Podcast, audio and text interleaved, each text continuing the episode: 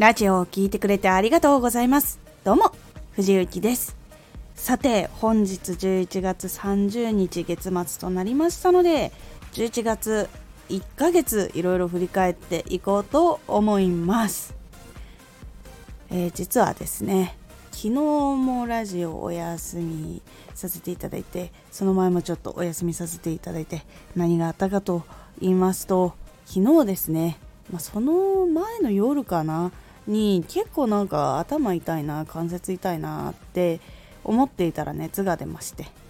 それで昨日病院に行ったところインフルエンザと診断をされてしまいましてそれでちょっとラジオ収録ができていませんでした。で今はまだちょっとこういろいろ症状はあるんですけど今ちょっと解熱剤が効いているのでその間に今撮っているところでございます。皆さんも今コロナインフルエンザなんかダブル流行りしてるらしいっていうのともう今寒くなってきて乾燥とかもねひどくなってきましたので喉とかね風邪とか体調不良とかいっぱいいろいろこうなりそうな時期だったりするのでぜひ気をつけてお過ごしください。さあということで11月何があったかと言いますとまず、えっ、ー、と旧 TwitterX ですね今の。でロングのすごい長い文章の更新を始めたっていうのがありますね。でこれは本の紹介とあとはこうコツをこうちょっとしたこう画像にしてそれを短いこう動画にしてこう出したりっていうのもするようになりました。で実際には他のその回数ツイッター今 X のその回数更新回数も増やしたっていうところが結構 X では変わった部分だったりします。で他にはノートの更新が増えました。でノートでもおすすめ本の紹介とかあとはコツとかあとはちょっとまだややりきれてないんですけど前更新していたそのラジオの原稿の公開っていうのをまた再び始めようかなと思っております。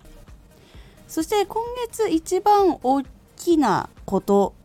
で言いますと私が配信朗読劇に出演をするというところが一番大きく変わりました。今まで情報をねお届けしていたんですけれども以前声のお仕事をしていてでナレーションとかだけじゃなくて芝居の方の声のお仕事の方を出ることがご縁があって決まりまして11月の25日の19時と26日の19時出演させていただきました。でこちらの公演なんですけどもまだ配信見ることができますのでぜひ見てない方で気になっていた方ぜひご覧になっていただければなと思います。まだチケットの方販売していて見ることができますのでぜひよろしくお願いいたします。じゃあそのタイトル何かっていうと「時空警察バージナル」っていう作品がありましてそちらの配信朗読劇に出演させていただきました。で25日の方は男の子役で出演をさせていただきました。でこっちの25日の公演っていうのがもともと最初から決まっていた公演だったんですけども途中でいろいろキャストさん別のキャストさんの方でいろんな事情があって降板になった方がいらっしゃいましてそして26日に私別役で、え、ー、と、ケイジルリーと、あと千葉さなという、えっ、ー、と、幕末の時代からやってこられた女の子の役をやらせていただきました。なので、初めてこう参加させていただく作品だったんですけど、2回も公演させていただいて、で、キャラクターも3、4役やらせていただくという非常にありがたいものとなりました。いや本当に芝居の稽古稽古も本番も全部東京で行われています。で私は実際現在は静岡にいるのでそこから通って実際にはやっていたんですけど、まあ、確かに体力的にとか時間的にきついなっていうところもある部分はあったんですけどやっぱり実際には楽しいなというところがやっぱりあったしいろんな人と話をしてあやっぱり芝居の世界ってこういう人たちが多いよなとかいろんなことをこう実感したりとかどういうところがこう成長したのかなとかそういうのをいろいろ体感できるいい機会となりました。で、こちら25日、26日、それぞれチケットがございますので、25だけ見たんだけど、26も見たいよっていう方、そちらも見ることができますので、ぜひ26日は26日分のチケットをご購入いただきますと、まだそちらも見ることができますので、ぜひ、そちら見てみてください。で、他にも一応、チェキと、あとは、オンラインで販売されている、あの、紙じゃない台本データみたいなのもあって、あとは、フォトとかもございますので、ぜひグッズの方も気になりましたら、ぜひご検討いただければと思います。これが一番大きかったことと11月で結構大きく変わったことかなと思ったところでございます。やっぱりですね現場で芝居をする生で芝居をするっていうところを久々に体験しまして普通こう舞台とか朗読劇っていうのは結構時間をかけて作るものなんですが今回2週間ちょいぐらいで実際に稽古とかやって仕上げたっていうところだったりしましてかなり短い間でクオリティをガンと上げてやるっていうところっていうのがこ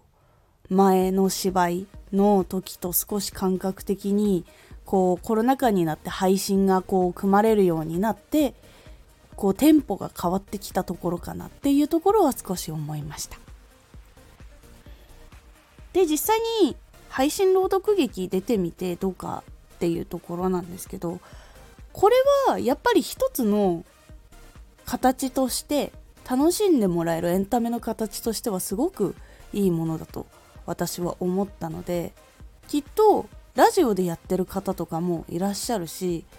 その収録しているところをそのまま公開するみたいな形のが今回の配信朗読劇だったんですよ。実際に後ろにキャラクターとか背景とかも同時に出るんですけどスタジオ自体が全部グリーンバックで、で、リアルタイムでキャラクターとその後ろの背景が表示されて、そこで役者の私たちが芝居をしているところがそのまま出るという風な形になっています。これもまた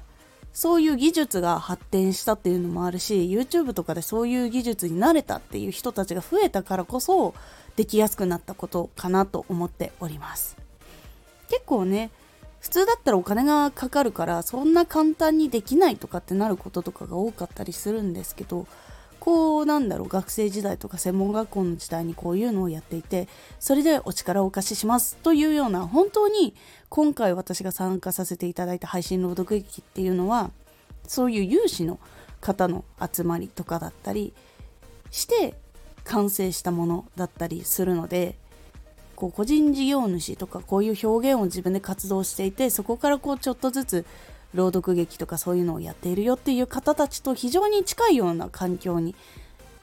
参加できたかなと思っております。でやっぱりそういう人たちもいろいろこう自分の事務所を持っている人だったり自分が劇団をやってる人だったりプロデュースをやっている人だったりとか本当にたくさんいろんな方たちが集まっていて役者だけっていう方じゃない方たちがたくさんいた中で刺激を受けたのはやっぱりいろんな業界よりもなかなか芝居とか声優とかの業界って売り上げを立てるのが難しい。でまだなっている部分があるかなっていうところが非常に感じたところでもあってこれは個人事業主の人とかがこうどういうふうにしたら稼げるのかなとかどうしたら人に届くのかなっていうそういうマーケティングとかをもっとやっていけばこの芝居の業界の中でももっとこう多くの人に楽しんでもらえる作品っていうのができてで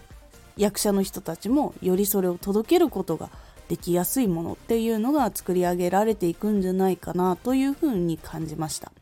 まあ、実際私の一人の力だけだと多分いけるところっていうのは限られるかもしれないんですけどこうそういうアイデアとか考えとかそういうのがこう思い浮かんだ人っていうのがいらっしゃいましたらレターとかコメントとかでバンバンやっていただけたら嬉しいなと思います。やっぱこう芝居とかいろんなことでこう人を楽しませたいとか勇気をこうあげれたらとかこの物語を伝えたいとかいろんなのがある人たちの業界の中でやっぱりまだうまくこう食べていくことができないっていう人たちがいる。その人たちがこうさらに成長できるようなとか食べていけるようなこうものっていうのは作っていけるんじゃないかなというのを実際に参加してみて感じたなというのがありました。なので実際にこう X でね更新を増やしたりとかノートで更新を増やしたらそれぞれこうロングでガチで語ったものが好きっていう方が集まってきてくださったり本とかね実際にレビューを書いてくださってる方とか自分のレビューじゃないですけど他の本のレビューを書いている人が見に来てくださったりとか本当にいろんなご縁がこの11月は多かったなと思います。なので結構カツカツの時間にはなりますがいろいろやっていこうとは思っておりますのでぜひいろいろよろしくお願いいたします。で特にねこちらの時空警察バージナル配信朗読劇の本こちらもぜひとも見ていただけると嬉しいです。多くの方に届いてほしいなと思っております。実際私も全力で参加させていただいておりますのでぜひ気になった方ぜひまだチケットございますのでで配信なのでどこでも見ることができてでチケット購入いただいたら多分7日間アーカイブがつくので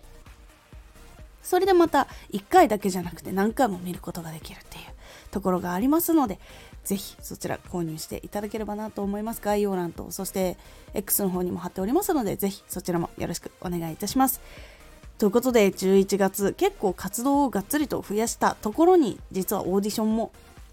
縁がありましてそして作品に出るというところまで縁がつながったという非常に嬉しい月となりました。12月もまだいろいろございますのでまたいろいろ決まり次第ご報告 X とかラジオでさせていただきますのでどうぞよろしくお願いいたします。情報の方もね届けていきますのでぜひどちらも楽しんでいただければと思います。11月一緒に更新頑張った皆さん勉強を一緒に頑張った皆さんもお疲れ様です。12月も一緒に頑張っていきましょう。そして藤雪に出会ってくださった方、ありがとうございます。どうぞこれからもよろしくお願いいたします。では、また